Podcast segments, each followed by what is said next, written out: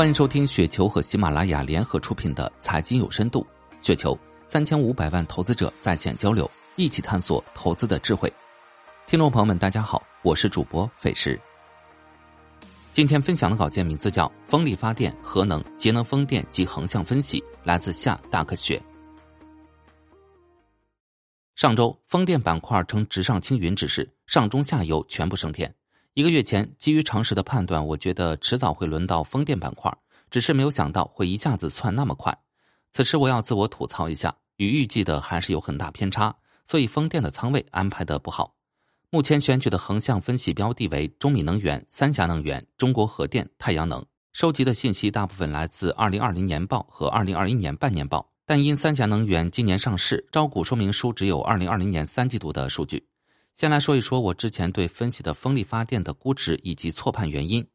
根据风电行业和历史，我给风力发电的合理估值是动态 PE 二十到二十五之间。可这段时间发生了两件事：一是绿电交易，二是限电，所以我肯定是低估了。绿电交易目前还在试点，且只有五大电力集团的风光发电能参与，但未来还要把核电加进来，并推广至全国。绿电交易的具体规则我就不再赘述，直接说结论。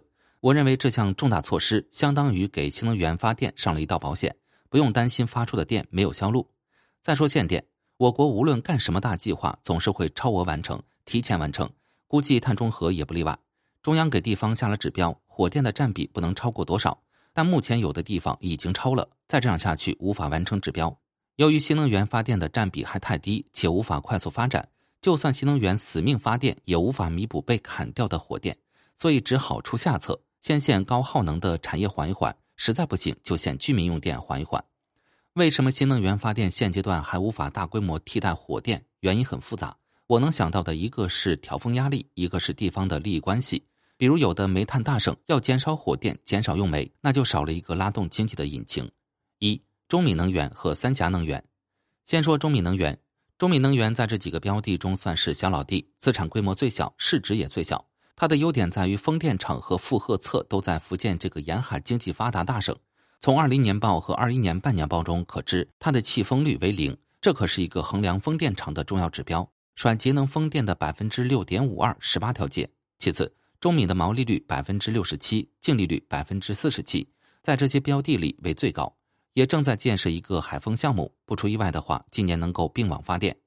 我在上一篇分析节能风电的时候认为。风电运营公司目前最重要的指标不是应收账款、存货等等这些，而是资产负债率、生产资产占比、生产资产增长速度这几个。在我看来，现在新能源蚕食替代火电市场的战况犹如抢滩登陆，风力发电门槛不是很高，很多央企国企都能参一脚，所以越有实力的公司往往能够以更快的速度抢占更好的地区，独占更好的风力资源和负荷侧。而中敏这样的小国企跟其他央企巨头竞争，实在是优势不大。对比它的二零年报和二一年半年报，发现它上新项目的速度变慢了。根据这一数据简单推论，中敏的在建新增速度降幅最大，上新速度最快的应该是节能风电。上新速度减慢，直接影响到未来的营收和利润的增速。再来说三峡能源，三峡能源就是与小而美的中敏相对的央企巨头，然而资产负债率、毛利率、净利率和中敏相差不多。它和另外几个新能源发电的标的差异较大的地方在于，生产资产占比为百分之五十三，另外几个基本在百分之七十到八十之间。光从这一点来看，三峡能源还有很大的固定资产投资的空间，继上新项目的潜力是最大的。今年是海风大年，而三峡目前的在建项目中有好几个海风项目。我看过二零一七年超级工程第一季，有一集就是讲的当时国内最大的海上风机安装。先在码头组装好，然后用船运过去，再用最大的吊装船吊到海面装机上才行。到了一九年的第三季就不用这么麻烦，直接用船把部件运过去，直接在装机上安装就行。这样做节省了不少安装成本和时间，是一个巨大的技术进步。但就算如此，海上风电还是没有达到可以大规模发展的条件。所以，能大规模玩海上风电的都是这一行最牛的。还有很重要的一点，三峡能源不光做风电，光伏也做。而且还有很多新项目，上新速度不亚于风电场。半年报的营收占比为风七光三。若按照现阶段的光伏行业给估值的话，那光伏发电比风力发电只高不低。若觉得反正都是新能源发电，都差不多，那也可以给相同估值。所以这里没有再分开计算。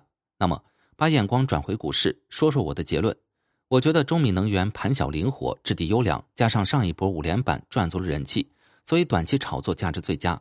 三峡能源今年刚上市，且上新项目最多，虽然盘子大，炒作相对不易，前段时间也不被待见。但上一个交易日的涨停说明人气健旺，从最高点跌到现在的价位也还算合理。但短期不如中米，长期却比中米要好。对比一下三者的动态 PE，中米能源二十三点八，节能风电二十七点四三。三峡能源二十八点八八，发现最低估的还是中米。二太阳能，之所以把太阳能放进来，是因为它和节能风电一样，同属于中节能集团，一个主攻风电，一个主攻光伏。作为新能源发电，不一样的地方在于，太阳能并不是一家纯粹的发电公司，它还有制造太阳能电池组件的业务，占比为百分之三十四。可问题就在于它的制造业务毛利率竟然是百分之零点六三，我也搞不懂具体原因是啥。好在光伏发电的利润非常高，达到了百分之六十六，把总体毛利率拉到了百分之四十三。它的资产规模跟节能风电差不多，上面提到的如资产负债率等等也没什么神奇之处，在建工程也很少，估计也快要完工了。不过它也还有很大的业绩提升空间，只要太阳能电池组件制造那部分开始赚钱就行。但当下它和另外几个风力发电股比，最大的优势就在于估值低，目前动态 PE 十七点八五。以上就是今天的全部内容，感谢您的收听。